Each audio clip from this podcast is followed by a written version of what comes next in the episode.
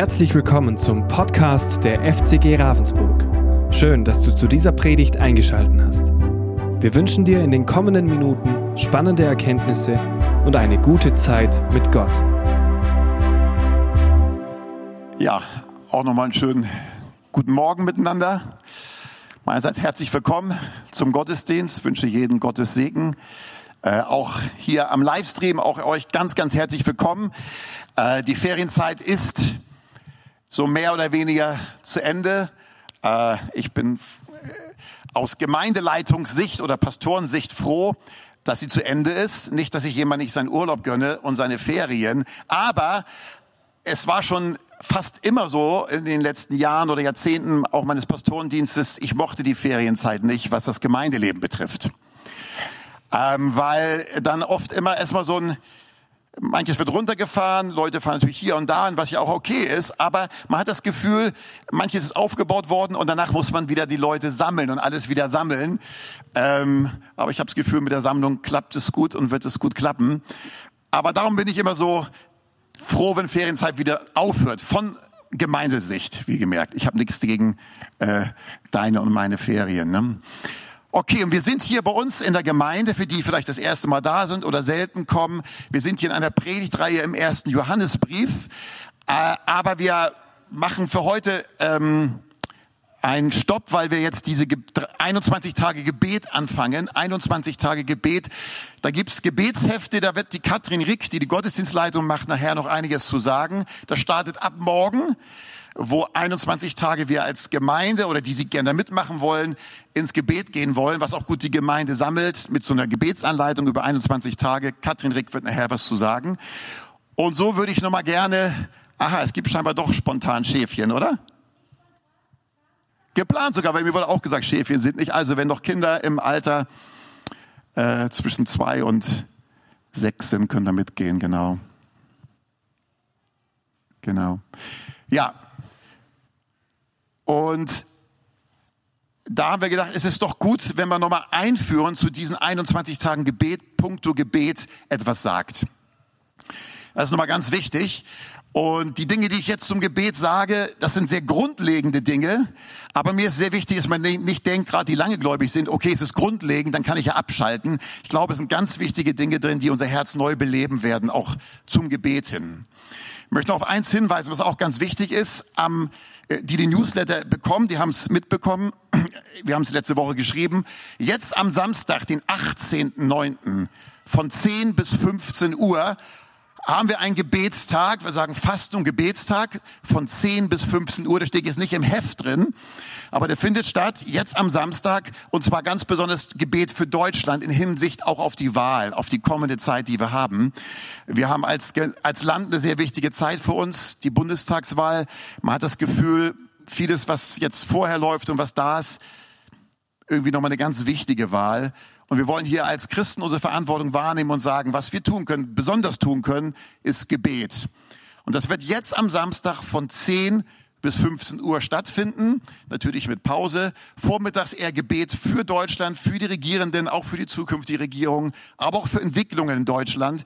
Da gibt es sehr viel zu bebeten, was unser Land betrifft, auch was Umkehr betrifft und so weiter und so fort. Am Nachmittag stark auch die Ebene, die Beziehung Deutschlands zu Israel, auch wie es zukünftig aussieht, die Beziehung Deutschlands zu den Nationen. Also all das wird so Thematik sein.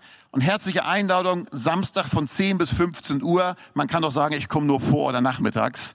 Ähm, das musst du für dich sehen. Aber es geht eben jetzt am kommenden Samstag, am 18. Ganz, ganz herzliche Einladung. Wir glauben, dass es was bewegt. Es sind viele Christen, die deutschlandweit beten, gerade jetzt für die kommende Wahl.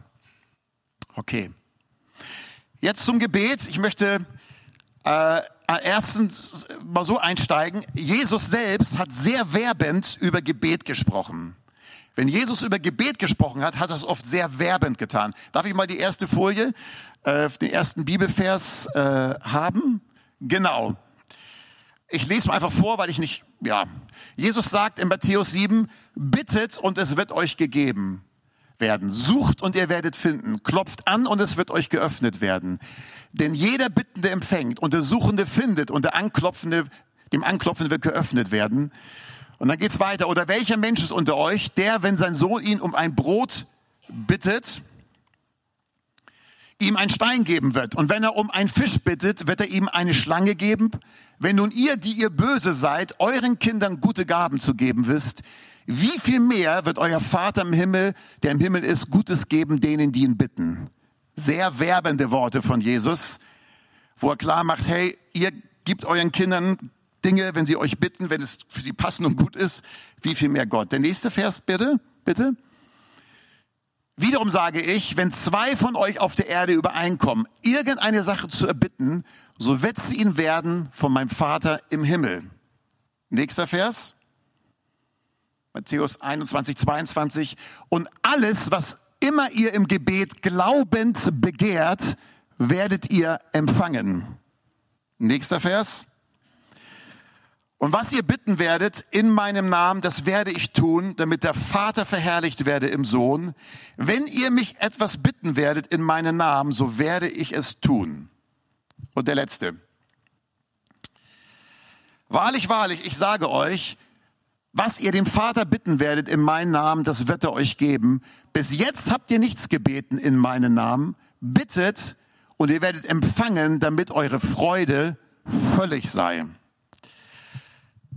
Das sind einige Ausschnitte, wo Jesus über Gebet spricht. Und wenn man insgesamt sieht, was er über Gebet gesagt hat, es ist oft sehr werbend, sehr appetitmachend. Jesus lockt förmlich zum Gebet durch all diese Aussagen.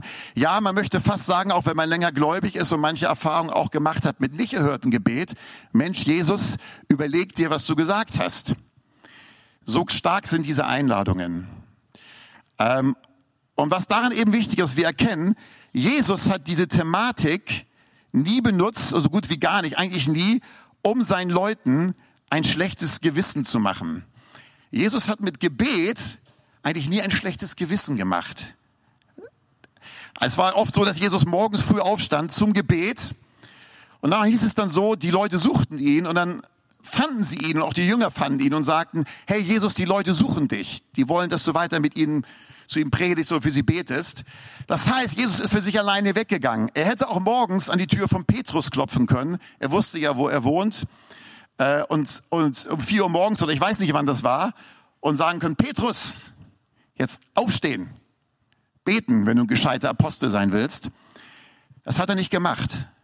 Und grundsätzlich hat Jesus sehr gelockt mit Gebet. Er hat keine seelische Erpressung mit Gebet gemacht. Weh, ihr betet nicht sondern mit solchen Versen gezeigt, also Appetit machen. Man sagt so in Norddeutschland, ihr kennt den Ausspruch sicher auch, Salzheringe austeilen, dass man Durst bekommt. Solche Verse sind wie Salzheringe. Wenn du die, wenn du den Salzhering isst, weiß ich, wer von euch Salzhering regelmäßig isst, äh, schadet nicht, äh, dann kriegt man Durst. Und so sehe ich diese Bibelverse. Und mir ist nochmal sehr wichtig, Jesus, äh, die Gewissensbetonung, manchmal war das immer wieder mal hier und da in christlichen Kreisen. Es ist schon mal gut, auch ans Gewissen der Christen zu appellieren. Bloß wenn die Gewissensbetonung zu stark ist, was das Gebet betrifft, dann verliert, verliert Gebet seine Kraft.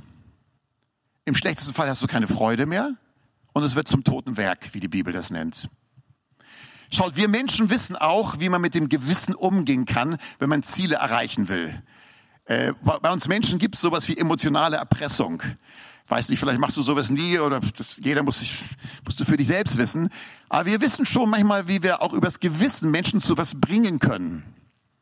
Ja, Beispiel. Was weiß ich, eine Mutter hat, eine, eine Tochter hat ihre Mutter vielleicht aus irgendwelchen Gründen, vielleicht war einfach viel zu tun, selten angerufen in letzter Zeit. Sie ruft die Mutter mal wieder an. Und das erste, was die Mutter sagt, ach du bist, ich dachte schon, du hast mich ganz und gar vergessen. Was passiert in Zukunft mit den Anrufen der Tochter? Sie wird wahrscheinlich wöchentlich pflichtbewusst anrufen und auch, weil sie nicht diese Vorwürfe haben will. Aber die Anrufe haben nicht mehr den Charakter, den es eigentlich haben sollte. Es ist nicht mehr unbedingt eine Freude, ein innerer Antrieb, sondern es ist auch so ein, ein Muss, vielleicht sogar manchmal zähneknirschend. Und das gewünschte Resultat äh, kommt nicht. Schaut, und du kannst das, was ich jetzt sage über diesen Anruf, das kannst du auch aufs Gebet übertragen, wenn es so zu stark mit so einer Gewissensgeschichte, emotionaler Erpressung geschieht. Was ist dann mit dem Anruf? Ich habe mir mal so aufgeschrieben, der Anruf wird zur Pflichtübung, der Anruf wird zur Belastung und der Anruf macht keine Freude. Und so kann passieren, wenn Gebet zu stark mit Gewissensbetonung kommt. Und wir haben den Versen von Jesus gesehen, er kommt von einer ganz anderen Seite. Er kommt von der Salzheringe Seite. Und macht Appetit. Die Bibel hat noch viele andere Stellen. Macht wirklich Appetit drauf, ja. Und mir ist das sehr, sehr wichtig, denn wenn Gebet in erster Linie aus schlechten Gewissen oder so geschieht, dann hat's, verliert es wirklich seine Kraft und es hört sich doch wirklich anders an, oder? Ich wiederhole nochmal Johannes 16, 24 von Jesus. Bis jetzt habt ihr nichts gebeten in meinem Namen.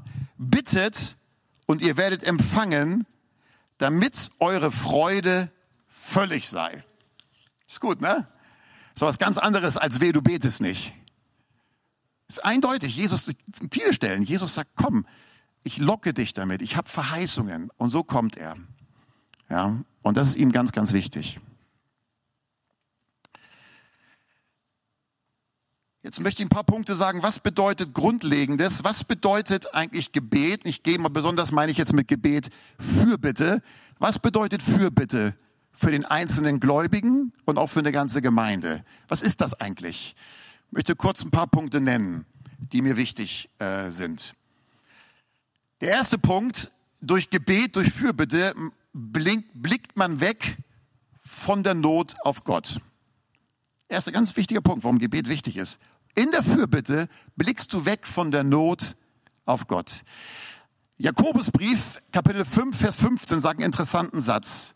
Da heißt es, wenn jemand leide, er bete.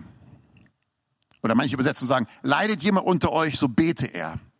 Und man kann sich fragen, äh, wieso sagt er das? Ist es nicht selbstverständlich, dass wenn man leidet, dass man betet? Es ist nicht selbstverständlich. Nicht bei jedem. Aber kann es passieren, du machst eine Sache durch, du leidest und irgendwann denkst du mal so richtig ans Gebet. Aber er hat verschiedene Gründe, warum er das gesagt hat. Erstens hat er es gesagt, weil es eben nicht selbstverständlich ist. Zweitens hat Jakobus das gesagt, weil er weiß, Gott kann ja Not abwenden. Darum, wenn jemand leidet, er betet. Natürlich ist das auch ein Hauptgrund. Und drittens, und ich habe das Gefühl, dass Jakobus hier sogar den Schwerpunkt hat, er weiß, dass der Wegblick von, von der Not auf Gott so wichtig ist. Für mich ist es auch eine seelsorgerliche Aufgabe oder, oder Aufforderung. Wenn er sagt, leide jemand unter euch, er bete, hat auch was Seelsorgerliches. Weil Jakobus weiß, dass die Dauerbeschäftigung mit der Not, die Fixierung auf der Not, die Seele in die Tiefe bringt. Und wenn die Seele in der Tiefe ist, ist sie oft auch gefühlsmäßig weit weg von Gott, entfremdet sich noch mehr. Und darum ist auch ein seelsorgerlicher Rat, wenn jemand leidet, habe auch sonst der Bete. Der Bete. So, wir brauchen das. Wir brauchen das, den Fokus auf Gott. Ja. Und darum der erste Grund, warum Fürbitte ganz wichtig ist für Christen, für eine Gemeinde, man blickt weg von der Not der Situation auf Gott. Das ist der erste Punkt. Der zweite Punkt, den ich nennen möchte, man bewegt sich in Gottes Dimension. Schaut, durch das Gebet, das kennt jeder, der betet, durch das Gebet, wenn du ein Anliegen hast oder eine Not, bewegst du dich weg von der Not und du fängst an, dich mit Gott und seinen Verheißungen zu beschäftigen, mit seinen Möglichkeiten für diese Situation, in der du stehst. Das heißt, durch Gebet bewegst du dich weg hinein in Gottes Dimension. Du löst dich von der Erde. Kann man so sagen. Völlig losgelöst gab es so ein Lied, aber das meine ich jetzt nicht. Das war zu unserer, meiner Jugendzeit, das war so Deutschland, ähm, Deutsch, egal wie das hieß, Deutschrock oder so. Aber in dem Sinne ist da was Gutes dran. Du bist losgelöst. Ich meine damit nicht eine Realitätsverweigerung oder Übergeistlichkeit, aber du kommst hinein, beschäftigst mit Gottes Möglichkeiten, mit Gottes Dimensionen. Du weißt, dass nicht die menschlichen Gesetzmäßigkeiten das letzte Wort sprechen, sondern Gott. So ist das, oder? Durch Fürbitte werde ich vor Gottes Thron gebracht. Ich beschäftige mich mit Gott, mit seinen Verheißungen, mit seinem Wort und ich weiß, das letzte Wort spricht wirklich Gott. So, Gebet bringt mich in andere Dimension hinein, in Gottes Dimension. Also erstens, es, die, man blickt weg von der Not auf Gott. Zweitens, ich komme in Gottes Dimension hinein, ich beschäftige mich mit Gottes Dimension. Drittens, was ich sagen möchte, Gebet ist, gerade ich rede von Fürbitte, ist wirklich eine Macht für die Gemeinde. Es ist wirklich eine Macht für die Gemeinde. Äh, Jim Chimbala, so wird er, glaube ich, ausgesprochen, der hat mal in dem Buch, das habe ich mal ganz früher gelesen, wenn das Feuer fällt, weiß ich, wer das gelesen hat, so ein Taschenbuch, wenn das Feuer fällt, über so eine Gebetserweckung in der Gemeinde dort in den USA. Er hat mal folgenden Satz gesagt, einerlei, was ich predige oder was wir in unseren Köpfen zu glauben behaupten, die Zukunft wird von unseren Gebetszeiten abhängen. Nochmal, einerlei, was ich predige oder was wir unseren Köpfen zu glauben behaupten, die Zukunft wird von unseren Gebetszeiten abhängen. Ich würde zwar nicht ganz so schwarz-weiß sehen, äh, da gibt es mich noch Grautöne runter, trotzdem die Richtung ist, ist wichtig, was er damit sagen wollte, weil Fürbitte ist echt eine Macht für uns als Gemeinde. Fürbitte ist eine echte Macht, die oft genug liegen gelassen wird, auch ich in meinem Leben. Oft genug liegen gelassen wird, echte Fürbitte äh, was mehr ist als eigentlich nur ein kleines Gebet sprechen. Es gibt diese ganz bekannte Geschichte im Alten Testament, äh, die immer das sehr gut aufzeigt. Ich will sie trotzdem nochmal nennen, wo das Volk Israel gegen die Amalekiter kämpft. Und es war da so, dass Mose auf dem Berg war, während das Volk unten kämpfte. Und immer wenn Mose den Stab Gottes oben hatte, den Stab, mit dem er auch Wunder getan hat, immer wenn das oben war, hat das Volk unten gesiegt. Und wenn der Stab er sinken ließ, weil er merkte, er hat nicht so lange Kraft, da war ja auch schon älter, da kannst du nicht ewig so einen Stab halten, dann kamen die anderen einen Vorteil. Und da haben sie zwei, eine Idee gehabt, die Israeliten, komm, wir holen zwei Männer, die stützen ihn jetzt. Und so haben die seine Arme gestützt. Und als die Arme beständig gestützt war, war der Sieg unten im Tal. Was ist die Botschaft? Die Botschaft ist, der eigentliche Sieg wird nicht im Tal ausgefochten, sondern auf dem Berg. Verstehen wir?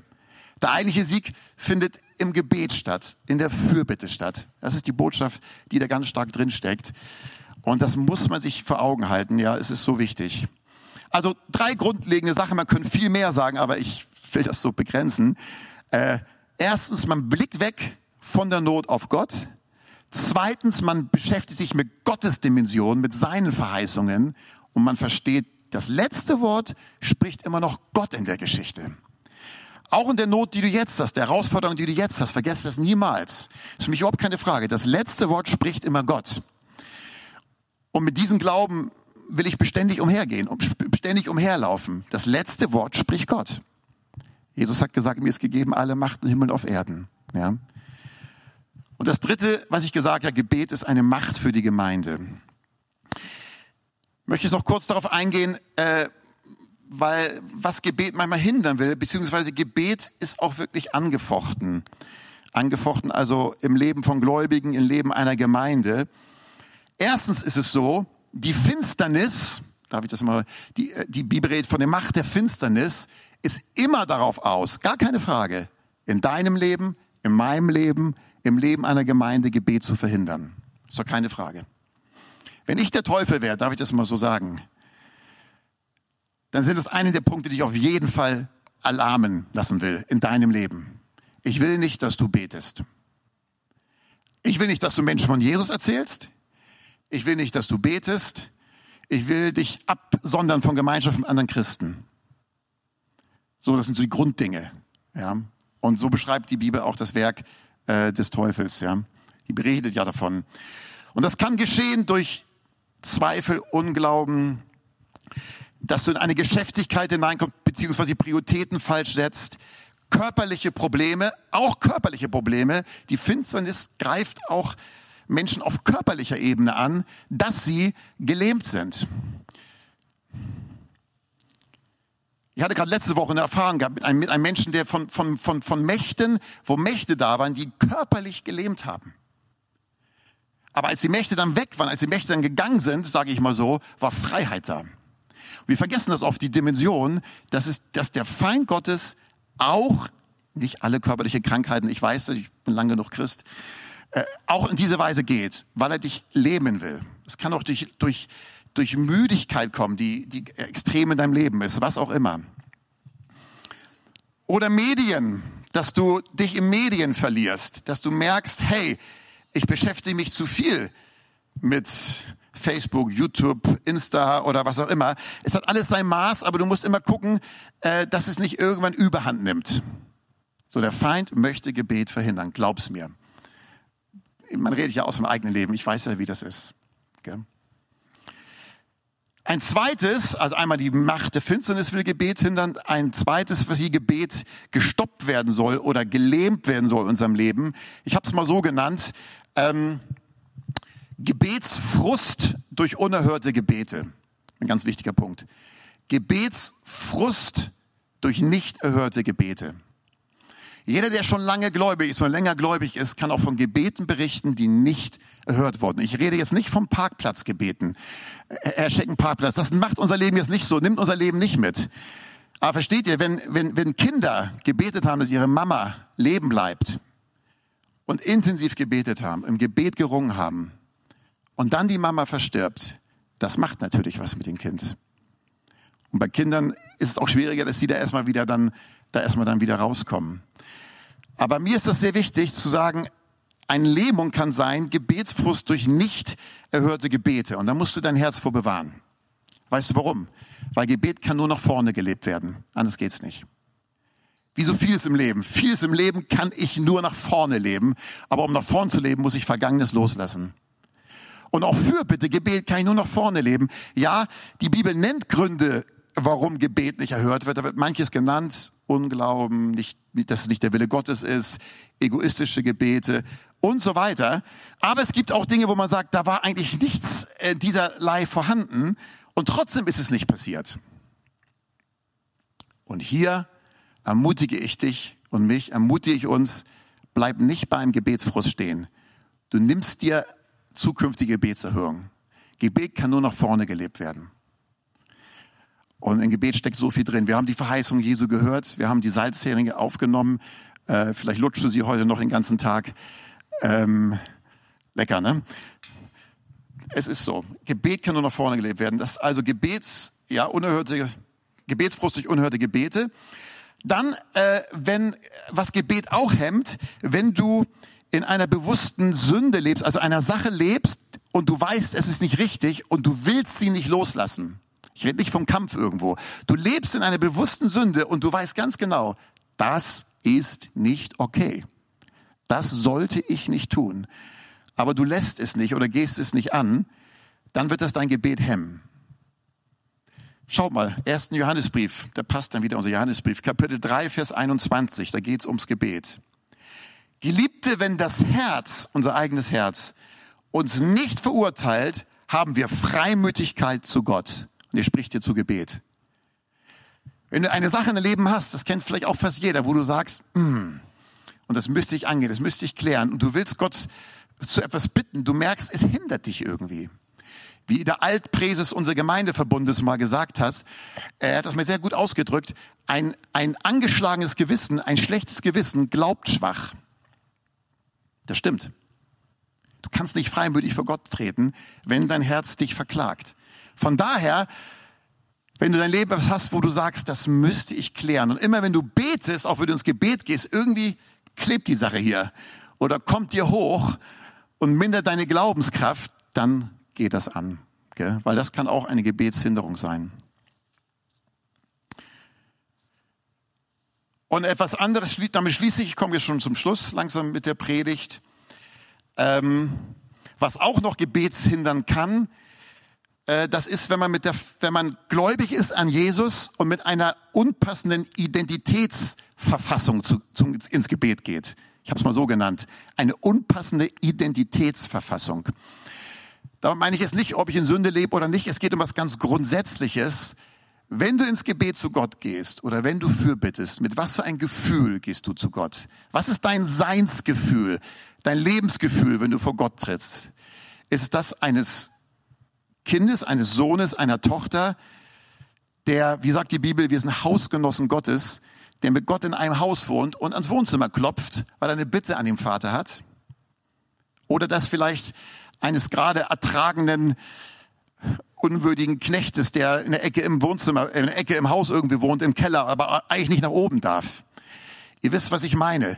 Sehr wichtig ist im Gebet, mit was für einer Identitätsverfassung gehe ich ins Gebet. Und die Bibel sagt, wir sind Hausgenossen Gottes, wenn wir gläubig an Jesus sind. Hausgenosse. Der wohnt nicht weit weg, beziehungsweise wohnt, ich wohne da, wo er wohnt. Wohnzimmer. Und das ist auch sehr wichtig fürs Gebet. Ganz, ganz wichtig. Schaut, äh, von es wird einmal gesagt im Jakobus 5, Vers 16, viel vermag eines gerechten Gebet in seiner Wirkung. Den Salzhering müssen wir noch auf Zunge vergehen lassen, zergehen lassen. Viel vermag eines gerechten Gebet in seiner Wirkung. Viel. Und gerecht vor Gott ist jeder, der an Jesus glaubt, durch die Gnade Gottes. Und er spricht hier für Elia, von Elia und er weiß, dass wir auch Gefühlsschwankungen als Menschen haben, aber es rüttelt nicht an unserer Gerechtigkeit und darum fährt er fort im Vers 17. Elia war ein Mensch von gleichen Gemütsbewegungen wie wir. Er betete inständig, dass es nicht regnen möge und es regnete nicht auf der Erde drei Jahre und sechs Monate. Und wieder betete er und der Himmel gab Regen und die Erde brachte ihre Frucht hervor. Ich finde das sehr seelsorgerlich von Jakobus wieder. Er sagt dir und mir, du der Elia, der diese große Gebetserhörung hatte, er hatte die gleichen Gemütsbewegungen wie du. Wir wissen, dass Elia, oder die Bibel so ein bisschen kennen, wissen, dass Elia ist einmal in ein sehr, sehr tiefes Loch gefallen. Da wollte er gar nicht mehr leben. Und da musste Gott ganz schön Mühe aufwenden, dass er wieder leben wollte. Ja. Elia kannte das auch, dass er morgens aufsteht und sagt, oh, heute fühle ich mich ja gar nicht. Am nächsten Tag ganz gut drauf war, gefühlsmäßig. Am nächsten Tag wieder nicht so. Das sind Gemütsbewegungen, ja. Aber das hat nichts mit meiner Stellung vor Gott zu tun als Kind Gottes. Und darum ist es sehr wichtig, in welcher Verfassung gehe ich vor Gottes Thron. Äh, und so eine, ich sage das mal so, eine Art innere Kleinmachung, wenn ich vor Gottes Thron gehe, äh, lähmt auch Gebet. Aber ich bin wirklich sein Sohn, ich bin wirklich seine Tochter, ich bin im Wohnzimmer mit ihm, ich kann ihn direkt fragen. Ganz wichtig. Ja, wir haben gehört, dass Jesus sehr verheißungsvoll über Gebet redet, sehr werbend. Und damit eure Freude völlig werde, ist doch eine Einladung. Ne? Und wie gesagt, wir starten jetzt in dieser Gebetswoche. Ich lade jeden dazu ein. Gebetswoche, 21 Tage Gebet. Ab morgen geht es los. Katrin Rick wird gleich noch mal zum Heft was sagen, äh, wo wir eine Gebetsanleitung für jeden Tag haben, was auch hilft, so eine Art Wir, Wir, ein Wir zu bauen, weil wir alle das Gleiche beten. Aber wir haben auch feste Gebetszeiten, zweimal morgens, einmal abends. Wie gesagt, wir hören da gleich von. Und das will ich auch noch mal zum Schluss sagen. Ähm, wenn wir Fürbitte tun, ich merke es für mich, wenn, wenn Fürbitte getan wird, sagen wir auch im Gottesdienst und jemand macht sich zum Sprecher. Im Gottesdienst ist es sicher schwieriger. Ich kann ganz schwer von Herzen mitbeten, wenn ich meinen Mund gar nicht aufmache. Und ich kann auch ganz schnell abwandern. Vielleicht sagst du, Christoph, das wundert mich jetzt aber. Das ist ja richtig ungeistig, wenn gebetet wird, du wanderst ab. Ich sag mal so, wenn ich mitbete, auch in einer gewissen Lautstärke, meinen Mund öffne, hilft es mir viel mehr, mein Herz reinzulegen und, und im Gebet dran zu bleiben. Niemand, der eine große Not hat, darf ich mal so krass sagen, angenommen dein Kind, ja, muss ja nicht, aber ich sage ich mal, dein Kind liegt im Sterben. Ich sag dir eins, du wirst mit geöffnetem Mund beten. Dein Mund wird weit offen sein weit offen. Und im Gottesdienst ist es vielleicht ein bisschen schwierig. Weil wir haben auch Menschen jetzt hier, die vielleicht noch gar nicht so viel mit Glauben empfangen. Und wenn wir alle laut unsere Stimme erheben, dann ist es vielleicht, ja, wobei, wenn man es gut erklärt, wer weiß, ob man da auch hinkommen kann. Aber ich ermutige sehr, wenn wir Gebetszeiten haben, wir wollen ja auch Fürbitte machen, muss ja nicht unbedingt laut sein, aber lern auch deinen Mund aufzutun, während andere beten. Das ist eine Kraft. Gebet hängt auch mit diesen inneren Kraft zusammen. Wie heißt es bei Elia? Er betete inständig. Und ich glaube, das war über den Mund. Das lässt sich kaum anders machen. So ist das Mensch. Das, das Herz, was das Herz voll ist, geht nicht der Verstand über, sondern der Mund geht über. Okay. Also wir haben heute eine Gebetseinladung neu bekommen von Jesus, so sehe ich das. Und das Spannende, und das ist der letzte Bibelvers, das Spannende an dieser Gebetseinladung ist, dass sie uns zu einem Gott führt, von dem es heißt in Jeremia 32, 27, siehe, ich bin der Herr, der Gott alles Fleisches. Sollte mir irgendein Ding unmöglich sein? Die Einladung geschieht genau zu diesem Gott. Sollte mir irgendein Ding unmöglich sein? Was für eine Perspektive. Alles ist möglich. Alles ist möglich. Es ist wirklich, alles ist möglich. Wollen wir aufstehen? Ich darf die Musikgruppe nach vorne bitten, die Lobpreisgruppe. Und wir wollen noch einmal ins Gebet gehen. Und wir wollen das so machen, dass während die Gruppe spielt, äh, Musik spielt, so ein bisschen hier auch in dem Raum so ein Teppich damit legt, Musikteppich, sage ich mal, äh, möchte ich dich ermutigen, jetzt nach dieser Predigt, jetzt ist ja noch ganz frisch, jeder von uns hat bestimmte Anliegen, ähm, die ihm besonders am Herzen liegen. Und dass du gerade jetzt für dich nicht, nicht jetzt mit vielen Einzelgebeten, jeder für sich, äh, und wenn du willst, kannst du ja auch den Mund ein bisschen aufmachen, muss ja nicht laut sein, mach so, wie es für dich jetzt am besten ist. Aber nach dieser Predigt, nach diesen Salzheringen, lass uns diesen Moment stehen vor Gott in seiner Gegenwart. Und äh, das, was dir am Herzen liegt, Dinge, wo du vielleicht immer wieder auch gebetet hast, spielt keine Rolle. Bring sie jetzt mal gerade vor Gottes Thron. Lass es nochmal so in zwei, drei Minuten im Gebet, in der Fürbitte, in dem, was dir auf dem Herzen liegt, vor Gottes Thron sein und mit all diesem Wissen der Verheißung, mit all dem Wissen, Gott ist nichts unmöglich, nochmal hier eine Zeit des Gebets nehmen.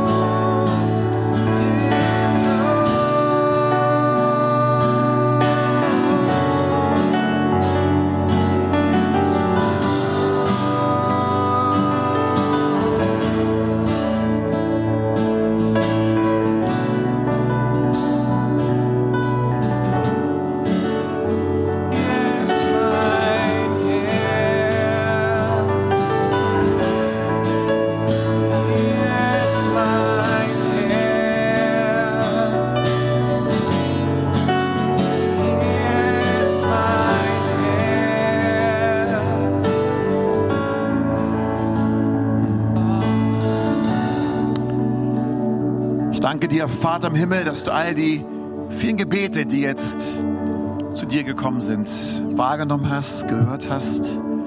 Herr, und ich möchte dir an dieser Stelle danken für viele Gebetserhörungen, die du schenken wirst aus deinem Reichtum. Für viele, für viel Freude, die du damit auslöst, wie du gesagt hast, Jesus, damit eure Freude völlig werde. So, Vater, wir wollen dir vertrauen und danken dir, dass du erhörst, dass du ein Gott Gebet bist, der gerne erhört. Halleluja. Vater, so segne auch jeden Einzelnen, segne ich hier jetzt im Namen Jesus auch für die kommende Zeit mit viel Erwartung, viel Glauben an dich als den Gott, der Gebete hört. Gelobt sei dein Name. Amen. Wir hoffen, diese Predigt konnte dich für deinen Alltag ermutigen. Wenn du Fragen hast, kannst du gerne eine E-Mail schreiben an info@fcg-rv.de oder besuche unsere Homepage auf www.fcg-rv.de. In diesem Sinne wünschen wir dir eine gesegnete Woche und bis bald.